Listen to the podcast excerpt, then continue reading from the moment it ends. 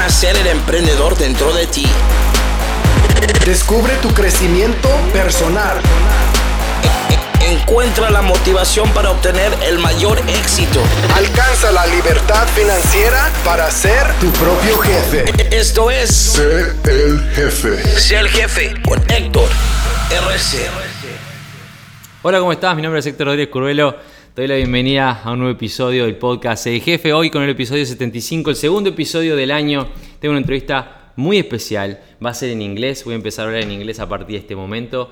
Así que preparar el traductor porque vamos a estar conversando un ratito con esta mujer que es fantástica, que vino directamente de Estados Unidos aquí a Costa Rica. So here we are, Karen, uh, in this super, super exclusive and uh, special interview for me. I bring you Karen Drosnes directly from Philadelphia in the States. Karen is America's number one personal development coach for women over 60. It's one of a kind, and I'm super happy to have you here, Karen. Welcome. Well, thank you so much, Hector, and I'm truly, truly honored, and it's such a privilege to spend this time with you. So thank you. Thank you for having me on your show. I want to tell you guys that Karen is one of the, how can I put it? I have met, I have over the years, you know, I coach hundreds of people uh, on a one-on-one basis on my mentorship program, and then with Say of course, hundreds of thousands. And uh, this woman is special. That's why she's here. You know, you know, this is my my, my home uh, here in America, and I brought her in because I think it's really special. But tell us a little bit about yourself. Who is Karen Drew? What is your life purpose? Share with us the amazing things you have to share. Well, thank you very much, Hector. And you know, I have to be honest, when I hear people talk about me in that form, I'm like, who are they talking about? Um, I'm getting more comfortable with it, however. Uh, thank you very much. I really appreciate it. So, as you said, my name is Karen Drosnes, and as a personal development coach for women over 60, I provide workshops and different uh, seminars and things of that nature, online courses for women over 60 specifically, because that's an age group and up who have always given their life to everybody else. And I will tell you more about me, but I really want to get out there why I work specifically with that demographic. We have a tendency to forget who we truly are. So, what I do, oops, What happened? she moved the camera. So what I do is little blip here, folks. Hold on one We have second. Zambia there. we have the precious Zambia Zambia there. underneath who's pushing the. it's fine. Okay, we keep going. Sorry, Yes, sorry about that. no, that's okay. I'm sorry. I That's the thing about doing way. live interviews. We have a, you know, everybody knows Zambia, so yeah, she's down there. Unless you break something, we'll keep going. Okay, great. Yeah. Um, so, yes, the reason that I do this, what I do, is Hector, I'll be honest with you. My whole life, I designed and defined who I was by what other people said I should be, by other people's opinions of what my life was supposed to be. And in that process, I truly lost who I was. My innate being of being a goddess, being connected to the divine feminine. And I allowed other people, again, to just tell me how to live my life. And in the process of doing that, I like lost the will to live. It was, I was depressed. I didn't care what life was about. And there were a few aha moments, and I think we'll talk about that later, but there were a couple of major aha moments that woke me up and said, wait a minute, I am so much more than this. And why am I allowing other people to direct my life and direct who I should be? And I stopped doing that. And again, that wasn't just, oh, I woke up and went, okay, let's make some changes. I did a lot of inner spiritual work. So, who I am today is the goddess of all that is good. And I live my life today with total pleasure of all my senses. I taste life, I smell life, I feel life. And I just want to enjoy every moment. Don't get me wrong, stuff hits the fan. I'm not going to curse, but stuff hits the fan, and you know, I get affected. However, I'm able today to bounce back quicker because of the work I have done. And so I bounce back quicker and I'm able to say what's really important. So after having my own bouts of darkness, severe darkness, and after experiencing quite a bit of trauma in my life in many different forms, I said, That's it, I'm done. And I just jumped forward. So now it's my mission to help other women do the same. I call them the labels. When women of a certain age, women over 60, introduce themselves, they usually label as I'm the nurse at this hospital, or I'm so and so's wife, I'm so and so's mother. No, my name is Karen Drosnes, but I'm a goddess. That's who I am. I want other women to do that too. That is beautiful. But I want to I want to stop you right there because let me tell you guys something. I met we met actually back in September, September. Mm-hmm. in a book launch that I participated in and you were the MC of Yes. that, that event. But we really didn't meet. there. We actually met and had the opportunity had the, the pleasure and the opportunity to, to, to share of share with you your life and, and, and the way you are at the mastermind back in back in, in, in December here at home in Costa Rica. I'm going to interrupt. If you ever have a chance to do a mastermind in Costa Rica with Hector, you better be there. It's life changing. Thank you very much. And here's the thing. Yesterday we were talking about this precise thing that I'm gonna mention now. You see this woman right now, super well versed. She knows what she's talking about. You know, you you you ooze energy and, and will and you know love. Thank you. But let's make it let's make it clear. With there's a lot of people listening Yes. and they need to understand we want them to understand that it wasn't always like that and what this is one thing they always stress when they have different clients and the puppy is right there moving every and you know what? Give me a second. I'm gonna pause this right there. We will be right back. We're back in the game. Sorry about sorry about that. And yeah what i was saying is this is the woman you see today. Amazing human being super successful. Going to be much much more successful in the months and years to come. But i would really love for you to share Mm-hmm. with our audience something about yourself. Because here's the thing people is listening and they say okay oh i would like to be like her that, that's amazing but i cannot this is not me.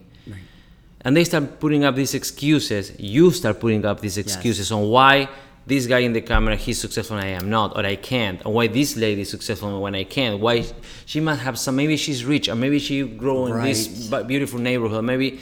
So i would really love for you to share a little bit about yourself about those you know defining moments in your life that made you who you are now so they understand why we always say that you can make it Yes. no matter what I, I, thank you. Yes, and uh, I do talk about that a lot in one-on-one coaching that I do or in my workshops. However, I will let your audience know. So um, it's going to be really honest from my from my heart. I was living on welfare. I've been a single mother. For those that may not know what welfare, it's government assistance, uh, poverty. I was living in poverty. I have, I now call myself a thriver, but I have lived through extreme violent domestic abuse. Um, weapons were used to oppress me and to keep me in the relationship. Um, I am 28 years sober, so I had a good almost 20 years of full blown alcoholism and drug addiction. I've had 11 extremely invasive medical surgeries. Three of them were open heart surgery, so this isn't all cleavage, this is scar. Um, two of those heart surgeries, they were three open heart surgeries in 14 months. And two of them, Hector, were within 10 days of each other. Literally cut open, rib cage opened, 10 days after valves, yeah, like full blown open heart surgeries. When I had the open heart surgeries, mainly because, and I'm going to be accountable, I hold myself accountable for my participation in things. Mainly because of the fact that during the period of time I was having the open heart surgeries, I really was in just complete survivor mode. It was like, I could die any minute. I need to stay alive. With that said, I got evicted from my home. My car got repossessed at two in the morning. I lost the job in advertising sales I was in. By losing that job, I lost all medical coverage. Anything and everything that was material, pardon me, I lost. So, yes, Hector, the woman that you see sitting in front of you today is not the woman I was 30 years ago. I was pretty much almost living on the streets. I do use the term, I was not a prostitute, but Hector, I did sell myself. Whatever I needed in life, I knew how to use this to get it. I'm talking back in the night, you know, when I was 19 and 20 and probably 80 pounds lighter and no gray hair. Point being, I've been at the bottom of the barrel in my life. And to see and let me rephrase that, Hector, to feel the way I do about who I am today. It's not so much I've learned to love myself, because I have. I've learned to love myself. More importantly, Hector, I really like who Karen is. You know, we teach a lot about have to love yourself and love yourself first. I totally agree with the philosophy of loving yourself, but when you come from where I was, that's really hard to do. So I didn't start with, oh, I love you. My start was little sticky notes on my bathroom mirror saying, you're okay. So every morning when I went to the bath, you know, would go into the bathroom, because we all go to the bathroom first thing when we get up, I would go in, I'd see the sticky note saying, You're okay. And I'd look in the mirror and I'd say, I'm okay. And then I build up to, you know, I like me. And then I was able to build up. And now I'm talking almost 15, 20 years before I was able to build up, you know, that, that thing. So there's pretty not, there's pretty much not a description of trauma. Um, it's been physical, it's been spiritual, it's been emotional, and it's been a sexual abuse. The whole gamut of it. No, and there's there's something. Thank you for for that. But here's here's the thing that I, I'm I'm I'm seeing now for everybody everybody's listening or watching. Um, you described in your life basically the four biggest, not excuses, reasons, and main obstacles people faces in their life that makes them convince themselves that they cannot have certain things in life. Absolute poverty is one of them. Yes. Trauma and abuse is one of them. Addictions is one of them. And, uh, and health, bad health or problems with health mm-hmm. is another one. I'm too sick for this. I'm too weak for that. Yes. You know, this I don't deserve it. You know, when the, when the, when the addictions, or we trying to forget where we are. So we go and we, you know, uh, dip ourselves or we, we swim into our addictions, mm-hmm. abuses. I don't deserve that. Right. Or Absolutely. I deserve this that I'm getting, right?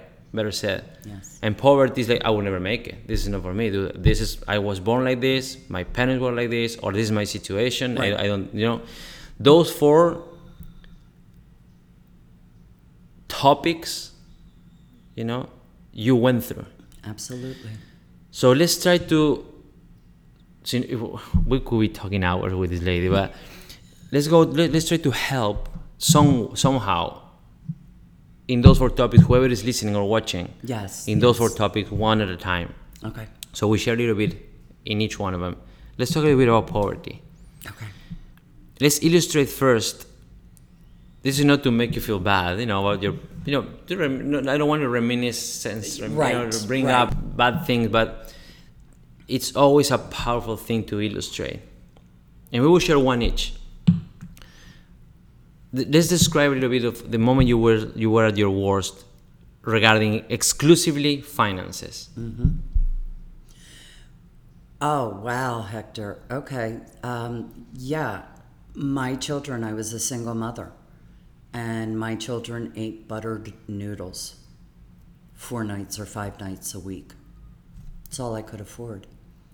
I went without eating so that my kids, once in a while, because I did get food stamps, um, I got assistance with buying food. Once in a while, as a treat to my children, I would buy a big steak. I would give them the meat, and I would eat all the fat on the steak. I happen to like steak fat, so it wasn't too bad. I didn't suffer. The point is, I never knew where the next dime was going. How was I going to clothe my children? How was I going to feed my children? How were my children? And it wasn't about me, but then it started becoming more about me too. Like I wasn't able to have quality of life without quality of life. How old were you back then? That was um, from the age of 28. That's when I left my last abusive relationship. From 28 to about 36 years old. So it was a long time. The, that that is that is not a, a small detail. No. You know, here's a woman, single mother, you know, that coming from abuse, that you had, as you mentioned, you had to sell yourself at some point in your life when you were younger, fighting with all of this against all odds. Now you're here, and this is important because you know poverty can reach us at any at any, any point. Some people think that you are born poor and you stay poor your life. You know, in my case, for instance, I want to be brief because it's not about me, but we were poor with my family. Mm-hmm. We were humble, not poor. My dad, my mom was a teacher. My dad was in the military. He was not making much money. For for those that are listening in the states, in Uruguay, you know, I'm from Uruguay. Uh, my dad was making four or five hundred bucks a month, and my mom half of that, and we were living with that. So we were, we were struggling. You know, we, we were going to McDonald's once uh, uh, uh, every two three months was like going on vacation. You know, Yes. and and I also I graduated in the Air Force. I was a professional, so I was kind of like doing all right. And when I decided to change at some point at 33, I lost everything. You Yeah. know, I started making a little more money when I decided to leave the leave the Air Force. Whoever, if you know my story, good. If you don't, there's plenty of podcasts all my story, my life.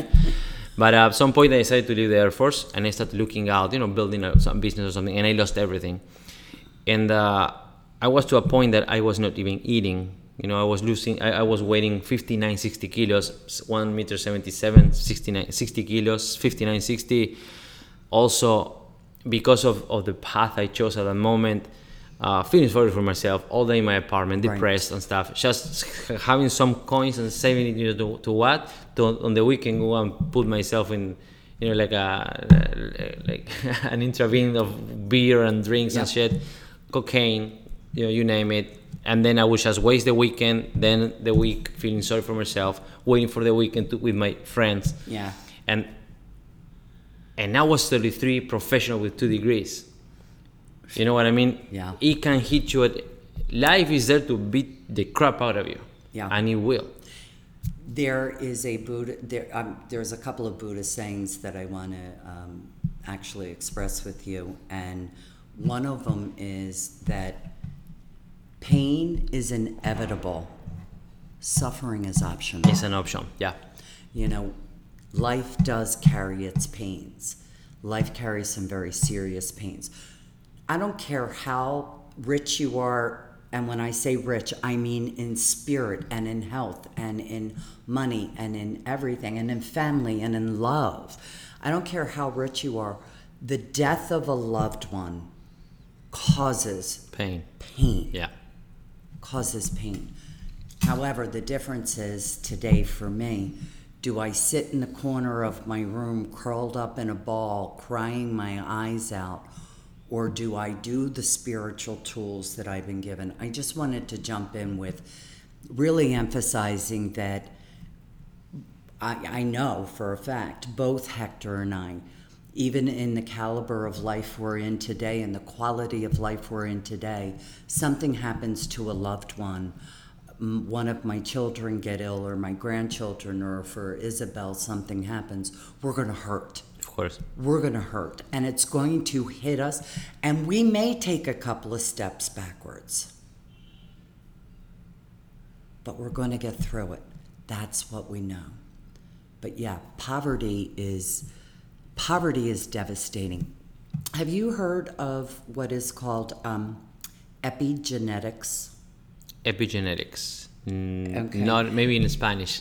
Okay, well, sorry, I can't translate it into Spanish. Epigenetics is about the ancestral patterns of life are in your DNA.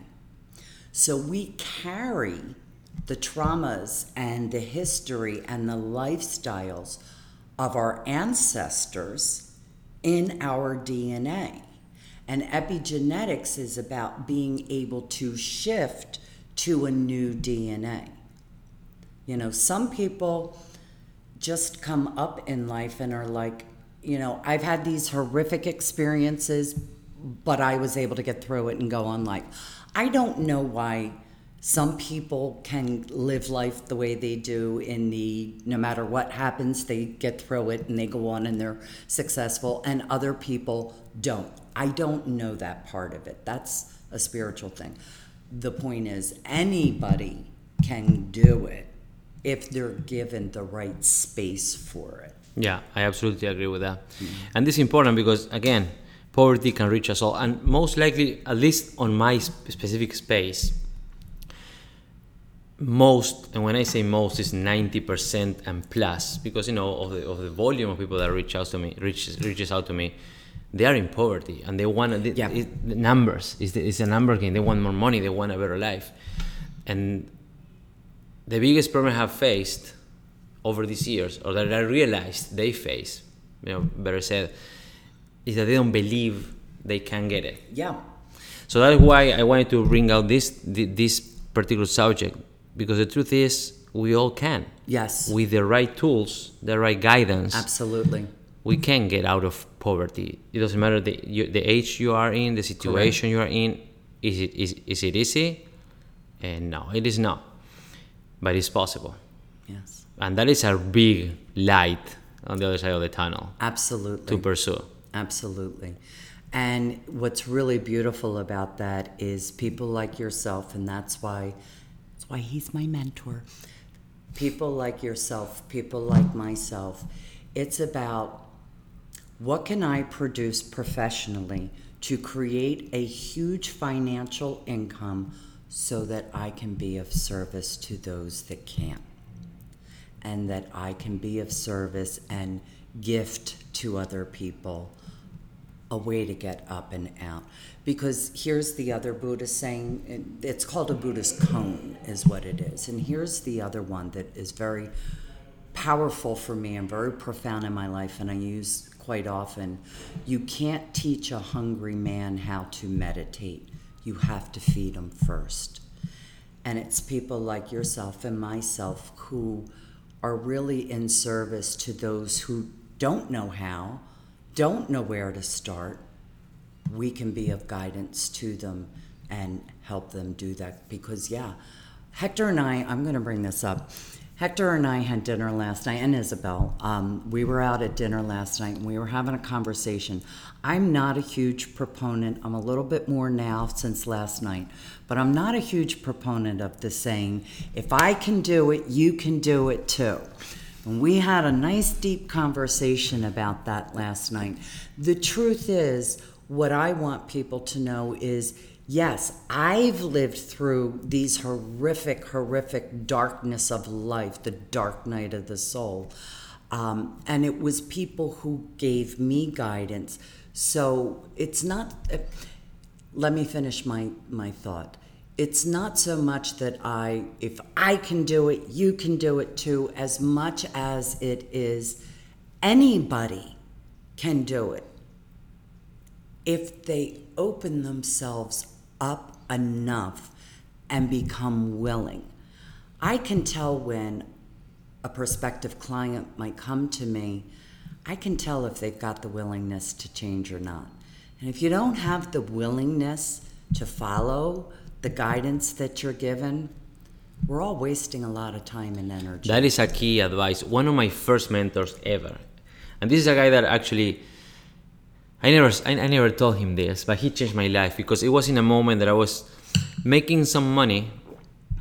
But here's a guy that comes to my life and he's making in a month what I make in a year, and I was already growing, and he blew my mind. And the one thing he told me when I, I told him, I want you to teach me. Mm-hmm. What is it that you're doing? Because I want to be there. And he told me, okay, here's the thing. I want to help you. But you had to be a good student. Yes. Cut the crap, no egos, no I know what I know. Just shut the fuck up and do what I say, and I will get you there. And it was one of the best advices I've ever gotten because we all like, you know, I know, yeah, what are you gonna tell me? What is no, I don't, I don't need that I help. know don't, it all. You know, I know it. No, it's, and that is here's the thing. You said that, and that is key. We need to be open to Yes. be helped. Yes. Uh, bunch of people comes, knocks on your door, knocks on my door, and they want help. And when you want to, you try to help them or give them something to do, nah, you know what? I know Oh, better. You know, they, they, they don't say, but I know better thing. You that face, I know, like they roll Yeah. their eyes. Oh, okay, one again, really. Uh, that person is not gonna. At least not gonna work with me. Right. But that is that is super important. And one part of the reasons why people react like that is because they're so convinced because of maybe poverty or the, the abusive situation they're mm-hmm. living in mm-hmm. or the addictions that are around them or the health limitation they Yes, might yes, have yes. they really fundamentally do not believe that they can have a better life Yes. this is my life this is what i what i have i need to deal with it Right. and no you don't Let me ask you a question. So, do you also think that there's a possibility? I, I believe that some people are afraid of the change because they don't know how to do it. They know how to be poor. They know how to live in the discomfort. They know it's called their comfort zone. Mm-hmm. They are comfortable in their uncomfortable zone because that's what they know. In a 12 step program, a lot of people use the phrase fear of the unknown. And I'm like, it's not the unknown. It's the story you're creating over what could happen, which is the I can't do it. You know, my family's lived in the poverty and all my life. They don't even think about it, kind of thing. So it's really not a fear of the unknown, it's the fear of what you think is going to happen. Here, here's the thing with, with I will give you my input on that. Here's the thing with our brain. Our brain is like if we were in the in those the in, brain. in the stories of, of the Middle Ages. You know the princess that the dragon Mm-hmm. has and the knight with the shiny armor comes and, and defends. Our brain is like our knight in a shiny armor. Yes. Okay, and our insecurity is like the little princess in a castle. And our brain will defend us for from everything that will cause an immediate discomfort, whatever that is. When we talk about the comfort zone, it's not because we're happy with it. Mm-hmm. If you are in pain, let's say you are used to sh- because you have this pain in your leg or something, you're used to like take you know be careful with it. And this is how I've been living for the past 12 years. You're not gonna tell me otherwise. And then it- some someone appears and tells you, there's this doctor that he has a treatment. It costs I don't know this much, and it takes this time, but he can get rid of your of your pain. And you or, or maybe you need a, a certain tool that you know you want to put all your weight in that leg or something. You can walk normally. And the first thing that will come to our minds is rejection Yes. Yes. because we will think on i've been living like this for 12 years what Ah. can he do Absolutely. they're gonna scam me they're gonna take my money i would not want a metal thing in my leg. And all those things because there are things we are not used to they're outside of we are comfortable with which what we know. In spanish i don't know in english maybe you have me translate it. There's this saying that i hate. Well, i don't hate it but i think it's bullshit. In spanish is más vale malo conocido que bueno por conocer. Will be, uh, it's better a, a, a known bad person that a, a, a, one- a, a one that might be good that you don't know about. It's Right. something like that. Yeah. So it's, it's better to have something bad that you know than That's it. something new that you don't. And that is such bullshit. Yes. But that is actually that actually defines how is that we actually operate. Right. If there's something that we don't know, we we are afraid of it. We start putting, as you said, ideas of why is that that might be a, a bad thing, Mm-hmm. and we just roll with it. That's why it's super important for having for having any any type of, of improvement in our lives to dominate our fucking brains. It Beyond the mind. yeah. Go beyond Your the mind. brain needs to work for you, not the other way around. Exactly. And it's not an easy task, but it can be it can be handled. It can be managed. Absolutely. You hit it right on the head. And that's a term in the States we use. Um, we don't literally hit anybody on the head. You hit the nail on the head, is what it's called. You, you said it very eloquently in Tuesday. Sorry about my French, by the way. Yeah. I'm Yeah, they know. My- my audience- I was going to say, I'm so glad he did that. I love dropping the F bomb when I want to Oh, my audience point. knows me, yeah. Okay. Um, it's the fight, flight, or freeze. Our mind is created from early ages to protect us. But the mind doesn't know the difference in good or bad. It just knows there's a change and I'm going to fight that. It will Or I'm gonna discomfort freeze with it, and- yeah. Or I'm going to run from it. You know, that's the big one for a lot of people is let me just run away from my problems. If I run away from them, then they'll be gone. And they're not. Where I go, there I am. Whatever is in me is going to go with me. So the brain, the way that, well, it's the mind. The brain doesn't do shit. It's the mind. Yeah. It's that storytelling. Because really, Hector, in my in, in the belief that I have about the mind, everything's an illusion. There's really no reality. The only reality is the reality of, of spirit. And I'm not going to get too deep in that. But it's the story I tell. And I sat for so many years, as we were just talking, in the victim story. The poor me, this happened to me, this, the big one. This is how life treated me. This is what happened to me. Not that was an experience that happened, but it's not who I am. You know, I played that one for everything it was and it's, worth. it's super important. The, the story will tell us that the story is a real way of putting it. If you convince yourself that you are useless, you are. If you convince yourself you're a victim, you are. And here's the thing it's not that we are running around saying, oh my gosh, I'm such a victim. Mm-hmm. No, we, we don't. Because our brain is protecting us. So the way it does with the ego, well, you, you know, Yep.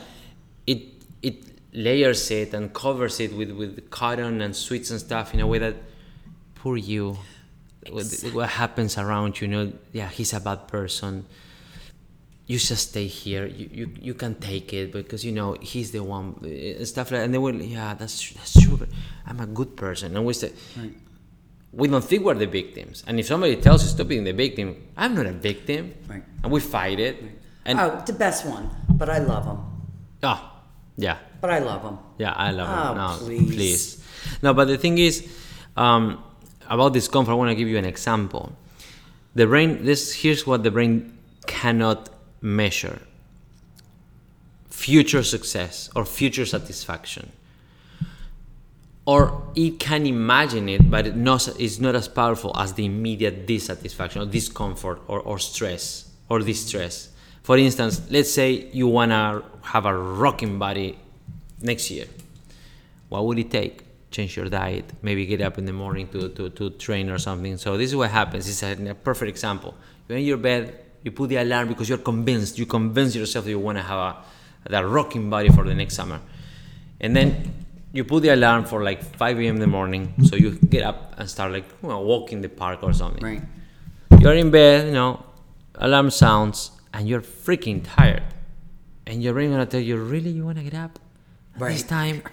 No, no, no, no, no, no, because you're so comfortable here and warm and fuzzy in the bed and stuff. Don't, don't. Have you been in you my can do head? it later. you can do it later, maybe one hour after or something. Or maybe you can start tomorrow. Oh, yeah, you're right. And you put- turn it off. Because the brain cannot measure or compare with the actual satisfaction they will give you one year from now Exactly. having a better body It's right in the moment. it's right in the moment so we need to fight that because we are the ones if we handle our brain we will know like i know all the effort i put all the hours i, I, I dedicate it mm-hmm. pays off Yeah. it pays off. If I'm looking for, I have goals for when I'm 45. I have, I'm 40 now. When I get to 45, when I get to 50, I have goals set, and it's not gonna happen tomorrow. And if I don't work my ass off for Right. those goals, I'm not gonna make it. But I'm, I'm put. That's why visualization is important because you said the stories we tell ourselves. If I tell myself already, I share something with her today that my immediate goal is to reach 100 million dollars, right? Yes. I'm doing good and I know I can do better. And I'm putting myself in my mind, the story I tell myself, I'm already there. I'm already touring worldwide. I'm already the, the Hispanic, the new Tony Robbins. I'm, I'm already there. one. You know, I'm already there. I'm putting, I telling Yes, myself my, that, that work in. story. Because if I tell myself the story of who I am today, I'm going to keep being who I am today. See. And the storytelling, one thing is being poor, but there are other instances that are even harder. For instance, in the second topic we mentioned, living under abuse.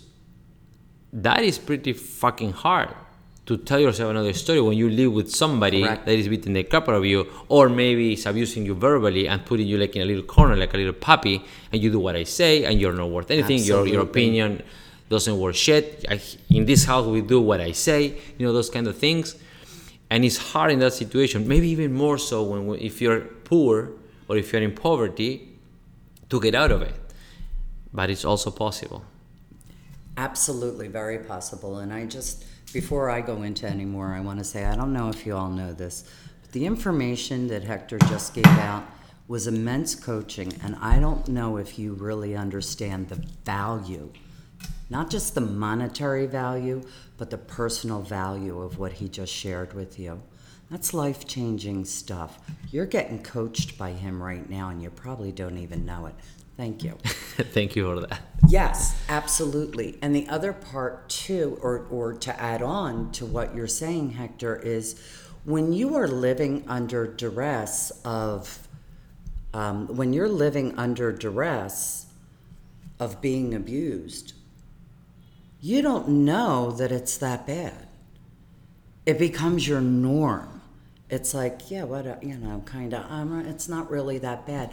Because that is the mind protecting you, saying it's not that bad. That's how you survive living to a in point that you expect it and you get ready for it Yes. Maybe i can protect myself in a better way maybe if i put a maybe you know like maybe a, a pillow in the wall so when he hits it's horrible living like that Yes. you actually expect pain Right. like a normal thing and you try to you look for ways of making it less bad Yeah. you know You're trapped. You just are totally trapped in because the other person has you're nothing without me. You'll never be anything without me. You can't make it without me. And you hear that enough, of course you're going to believe that. You know, doing the work that I've done, I had to really go back into my childhood to try to understand what was it about me before the abuse that said it was okay to be abused? Because we were having a conversation earlier. I'm going to finish that thought. What is it about me? So I truly believe that I almost came to this planet with low esteem. My low esteem started at a very young age. Um, it just was, there was just not some nurturing. Right around when I was born, well, actually, about the year before I was born, I'm the youngest of five girls, and the second oldest sister, uh, you're talking 1957, was hit by a car and was left paralyzed from the breast down for the rest of her life. Um, so I was born a year later. But at 1957, we didn't have the health system that we have today. So my sister experienced a lot of time in the hospital. My point I want to make, to, the reason I'm bringing that story up, excuse me, is by doing the spiritual work I did, I found out who nurtured me as a child. Because think about it your child is hit by a car And for the first three years after the accident, she's in and out of the hospital, and you're being told she's never going to walk again. Where do you think my parents' focus was? Her. Not on me, I'm sure. Thank you, God, I was blessed with a wonderful older, the oldest of our family, or the sister that comes first. I don't want to call her the oldest, Diane, the sister who came first in the family. I thanked her. He's like, you know, you must have really been, because she was a teenager when I was born. So you must have really played a big role in nurturing me as a child, as an infant. And we had another family member, it was actually one of my mother's sister in laws, who also helped. She said, Well, Aunt Dorothy helped a lot too. Point being, I had to go all the way back to find out where and how and what did my low self-esteem start with because vict- or abusers will get someone with low self-esteem do you think victor or hector i'm sorry i don't know where victor Ooh, who's victor do you think hector would be abused not today probably not so i'm saying Not today. not today. Not today. Nor would I. Nor would I. However, abusers don't go to people who have strong esteem and are confident in who they are And why is that? because they know they're not going to get away with it. Because they're also uh, an Low abuser. self-esteem. An abuser's root is his own self-esteem. Esteem. Absolutely. So Thank they you. use others, other people Yes. to raise above and feel better by, about themselves. I want to let you know when we talk about low self esteem, I worked in the field of domestic abuse for a prosecutor's office in the, in the state of New Jersey in the United States, working with victims of abuse. And I'm going to have you know, I have worked with attorneys, judges, doctors, people who are education wise high caliber people that are still being abused because it's not about the intellectual brain. No, it's not. it's about the esteem part. So yeah it's really and we were sharing earlier a story we were talking about that someone you came across that you knew had abused someone. And i was like oh god did you hold back? kind of thing. I had a dear friend who was part of my life when all this abuse was happening. And my abuser treated her like gold and she could get right in his face and tell him to knock it knock off. And he would just cower to her. Know, hurt people hurt people. Yeah. so a abuser you're absolutely right. Their esteem is so low. Not all of them were abused but a good percentage Yes. of abusers experienced abuse in their background but not all I, I, I definitely want people to know that that's not it's the norm but it's not always across the board so um, i know you want to get on the other topic but that's one i no, but go no, the, the, the, the, thing about abuse, I also was where I was also involved in the um, home abuse, not the, the domestic abuse, because in the Air Force I was in a committee. I was assigned in a committee for like three years. Uh, the, it is a private committee or closed committee to treat or to deal with domestic abuse within the Air Force. So wow yeah, for like three years. that was not the united states sorry No, in Uruguay, back, back in Yeah. Uruguay. Yeah, so we treat a lot of cases, Yeah. lot- and there was at, every level, yeah mostly women, but also men, because in the in the military we are like 90% men, Yeah. and you'll be surprised on how many men are also abused, and in the military they don't even want to talk about it. Yes. So it was it was pretty pretty.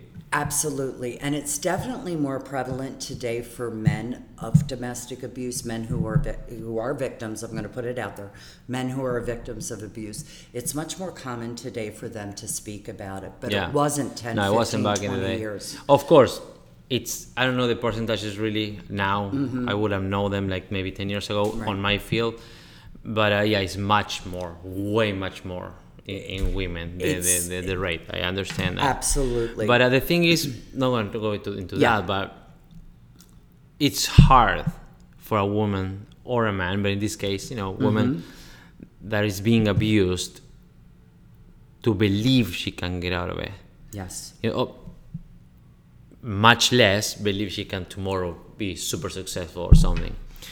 And uh, well, here we have a lady that I don't know if you had to put in years, how many years would you say you were abused in different relationships? put I- them all yeah, together. 14 years. 14 years in abuse.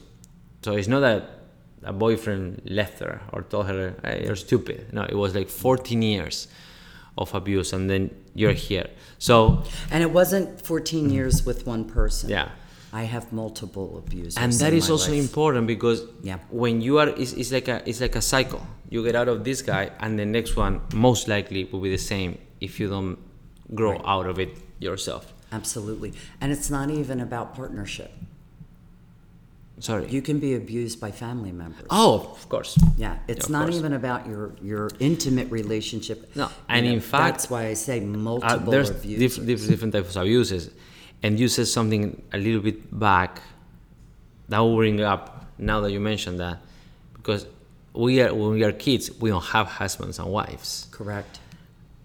Our self-esteem is grown it- it grows lower when we are abused at home, and abuse usually no- not necessarily is, is has to be physical.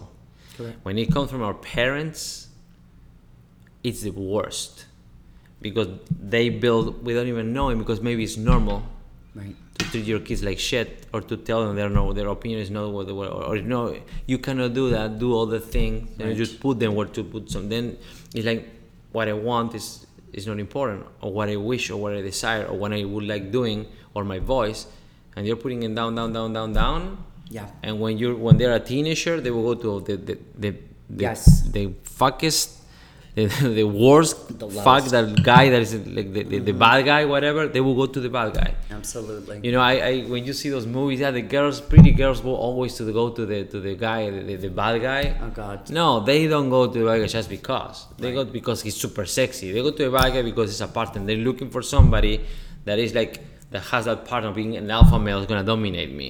rebellion. Yeah, It's rebellion against the norm. You know. it's like that. And Yeah. uh, oh yeah. There's yeah. At, It's- at it's- a young it's- girl, it's- there's nothing sexier than a bad boy. yeah, but it's, there's reasons behind it. Absolutely. there's reasons behind it. Most definitely. But the thing is, it's also something you can get out of. Yes. Let's talk about health. Because health, especially in your field, Do you? I'm sorry to interrupt you, but uh, before you go any Mm-hmm. further, you said, but you can get out of it because of health. I really want to turn to your audience now because there may be someone listening who may Yeah. need to hear this. How I got out of it, because it's important, I believe, to know, is I did have a fa- one exp- one relationship I got out of by going to my local women's shelter. I got rid of the oh a shelter. I'm not taking my kids to a shelter, and I'm not. Gonna, you know, I had in my head that a shelter was going to be this cement wall with military barrack type beds and all of that. It was a house. It was a regular house. Um, in domestic abuse, the percentage of homicides where an abuser actually kills the partner is done more when the partner tries to leave the relationship than when they stay. So just to say I got a restraining order isn't going to keep the abuser away. That's why it's important for everyone to know relocation. Locate to a safe house. Maybe locate to another state. There's I'm going to say it. There are underground trails for victims of domestic abuse, just like there were for slaves. There are underground railroads for victims of domestic abuse. There, there's a big, a big, big, big information, big, big golden yes, nugget where you are able to be taken by one person to the next, To the to the next. next. Yes, um, one of my my one of my abusers actually got arrested, and that's how I was able to run. So, it's not always just well, how do I get out? I don't know how.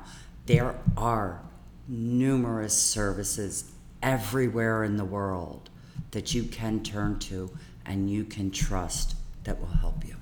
Thank you. Take notes. But it's a, it's a touchy subject. You know, it's, it's a touchy subject, and we could talk about this for hours because you know in my life Isabel went through all of those things you know running away from from from from well her uh, uh, her mom's boyfriend the women's shelter one after the next relocating them and it's, it's hard but you can do it Yes. you can do it and after that is working yourself believing you can and then eventually with years and training and support you can become Goddess. Goddess. So we went through poverty, we went through abuse. Let's go briefly before going to health. Because health, I guess, I guess from the women of a certain age, maybe health is more of a of a, a topic, Top. more maybe that, that than um uh, abuse Correct. Correct. or poverty. poverty Correct. or addictions. Yes. But addiction is also is also, is also important because the addictions are important because the other the, the other other just other two topics usually Right. However, I'm glad you said it that way. Um, I don't know about anywhere else in the country. I am very familiar with the United States. The largest demographic right now that has opioid addiction are senior citizens because doctors, you go in, my back, script for drugs. It's prescription drug addiction. And when the body gets older, it's harder to detox and withdraw off of it. It's e- it's easier to get addicted to, and it's a harder to get rid of. So the demographic of 60 and older, but we're going to keep it simple. Just wanted to say, huge demographic, a very large proportion of addicts, not those that run into the streets and meet their dealer Yeah, and yeah. all that, are prescription drug addicts that doctors are just like your old. My stepmother. My stepmother walked around for a year and a half with severe pain in her legs. And because of her age, she was in her 80s at the time, and because of her age, her primary doctor was, Oh, Louise, you're getting old. Oh, it's just your age. Oh, it's this. Oh, it's that. Long story short, my stepmother one night had a severe, severe headache, and she said to my father, I think you better take me to the emergency room. I've got a really bad headache. Within hours, after a year and a half walking around with all kinds of body ailments that the doctors just kept poo pooing, after just a few hours in the emergency room, she was diagnosed with lung cancer that had metastasized to her brain. And within three weeks after that diagnosis, she passed away. yeah You know, that's the women, you go to the doctor with certain problems. Oh, you're menopausal. What the fuck's that got to do with anything? You know, women of a certain age. But here's the other part of it, too, Hector, especially in the Western culture of North America, of the Americas, of the United States. Our marketing and our advertising really emphasizes on your older, the, I'm not going to name the brand, but there are there's a card company that will put out cards for birthday. Oh, you're 50, you're over the hill now. Oh, you're 50, it's all downhill now. So we get these messages that we turn now at 60, we turn 60, 70. We're supposed to have all these body problems and all these aches and all these pains. Everybody has aches and pains. How do you live with them without letting them control your life? It's one I'm working through because of all the health conditions I've had. I had shared with you I had one of the 11 surgeries was a foot surgery that went really bad and I've been left now I had a MRSA infection in it. I have been left now with severe damage in my nerves, in my I have no padding on the ball of my foot. So when I walk on bone on floor, I'm just really going into detail to let you know it's it's heavy. And I'm learning through Hector how to not make that my excuse for not doing certain things. I'll be honest with you people. I'll be honest with you audience. I'm sitting right now and I'm in a lot of pain. My foot is really hurting right now but I'm accustomed to it. I'm there. I'm not going to let it. I went to a specialist, I went to a couple of specialists, and I was told because of the MRSA infection that if they did a surgery to help me with it, there's a possibility, a more than like likely possibility, they have to amputate the foot. And I thought, amputate, deal with pain. Amputate, deal. Which one do you think I'm going to do? Yeah, for now, deal with the pain. For now, I'm dealing with the pain. I don't let it rule my life. I don't. On our mastermind, how many feet was the ledge to the pool? Well, I don't know in feet, but in meters was like six meters and then four meters down. Okay. There was a ledge there. So like 20 feet. Okay. 18, 20 feet. I thought it was around 20 to Yeah. 25. There was a ledge, Yeah. and over the ledge was our infinity pool that was very deep.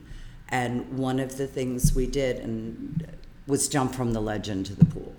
And I went home and I showed my 37 year old son the video of me jumping. I did it. I jumped, and I wasn't really that afraid because I used to do platform jumping. I was a swimmer, a competitive swimmer. Anyhow, I showed my son the video, and he looked at me, and I'm going to look at your audience right now, and he went like this Did you hurt yourself? I was like, No, I'm the only one that didn't get hurt jumping.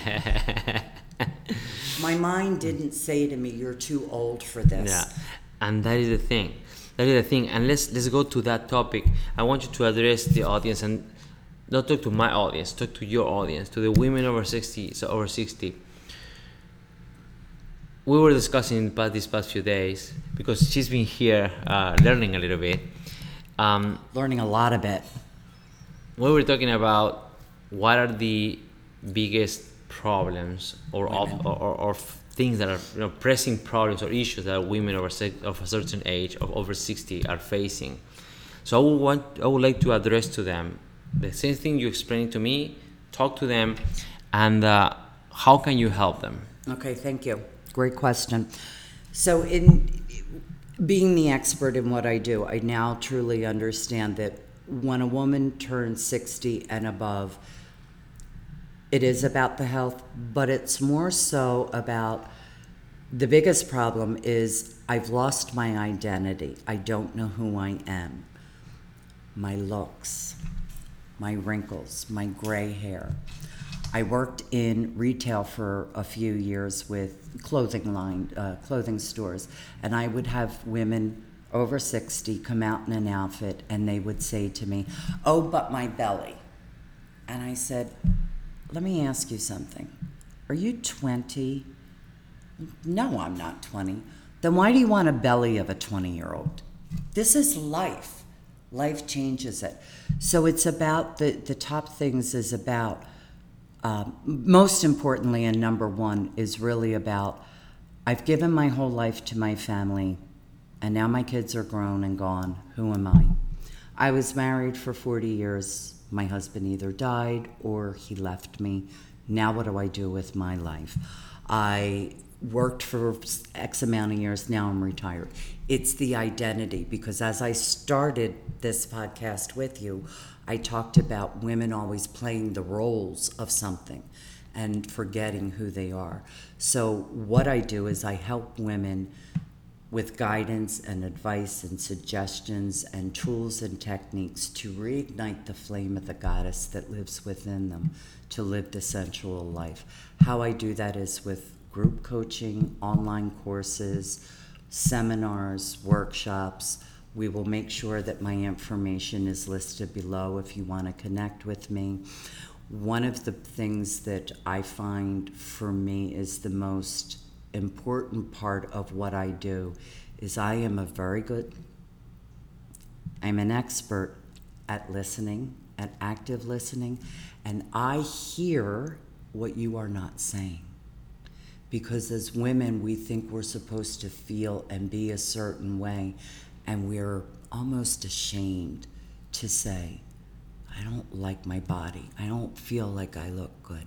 So that's, that's what I do. and she's good at it I'm very good at it. as i say in the beginning america's number one personal development coach for women over 60 and that is that is a really big mission that you have right there Yes. I want to also let you know that my mission is huge because my mission is to again help other women feel the goddess. It's for me life is about how do you feel. And that's what's central. The name of my podcast and my website is sensualover60.com sensual not in the sex thing sensual as in learning to feel taste smell love life with all its pleasures no matter what your circumstances, no matter what condition my body is in, I still fucking enjoy life. It's not about the experience, it's about how do I feel. And I only want you to feel the best that you've ever felt. A lot of women also know once they re- reach a certain age that we no longer really care what other people think. Now, mind you, Hector, I respect you very much. And if you were to say that our friendship was over or that that would hurt. And I would feel bad about that. So it's not that I don't care. Or if you said something, which you wouldn't, but I'm just saying, if you said something that I took negative, that's going to hurt. I do care what you think of me, but I don't care what society thinks of me. That's the difference. Yeah, I understand. I that. really think that we need to stop using the analogy of, you know, don't care what other people think. Hell yeah, you better care what other people think. That's that's your own respect for yourself. The difference is I don't let other people's opinions make me who I am. That's the difference. But if, if I Yes. I want I want to just throw one there. Um, one of the things I say is that nobody in the world anywhere can make you feel anything. right, People doesn't have that power. Of course, some things affect you, especially when you have some you care about somebody or you Right. believe or you look up to somebody, and if they say certain things in a certain way or something happens, like somebody dies, you know, it will hurt you. But uh, yeah, yeah, I, I, I agree with that. Yeah. Because going back to the first one of the first um, phrases you you threw, which was pain is Is in- inevitable, suffering is optional. It kind of goes hand to hand with this. Absolutely. We will feel stuff, or we will we, something will affect us, but um, we cannot let that define our actions, how we want to move, or, or stop us, or would it be an obstacle for whatever we want to Yes. do. And that applies to anybody. I don't care, and I don't care if it's your husband, your kids, your coworkers, your best friend, or whatever. Absolutely. Not only does it apply, if you don't mind, I'm going to just add on to that and piggyback off what you're saying. Not only does it apply to anyone, it applies to any situation. It applies to any environment. It applies to any circumstance. It absolutely does, most definitely. And I just want to add the mission that I have is so big, and I, and I am powerful in what I'm doing, and I understand that. However, I want it to be even bigger and I want it to be even better. And that's why I'm working with you. Thank you very much for that. And he's not a woman over 60. Thank you. Um, we're reaching well over one hour now, and um, to put a an end to this amazing, amazing. It wasn't an interview; it was a conversation Yeah. with somebody that I really appreciate. What would be your last message for the women over sixty that are looking at you, Yes. that are watching this, watching this interview or listening to it in, in our podcast? What would be your last message to them? What would you tell them? That's a great question.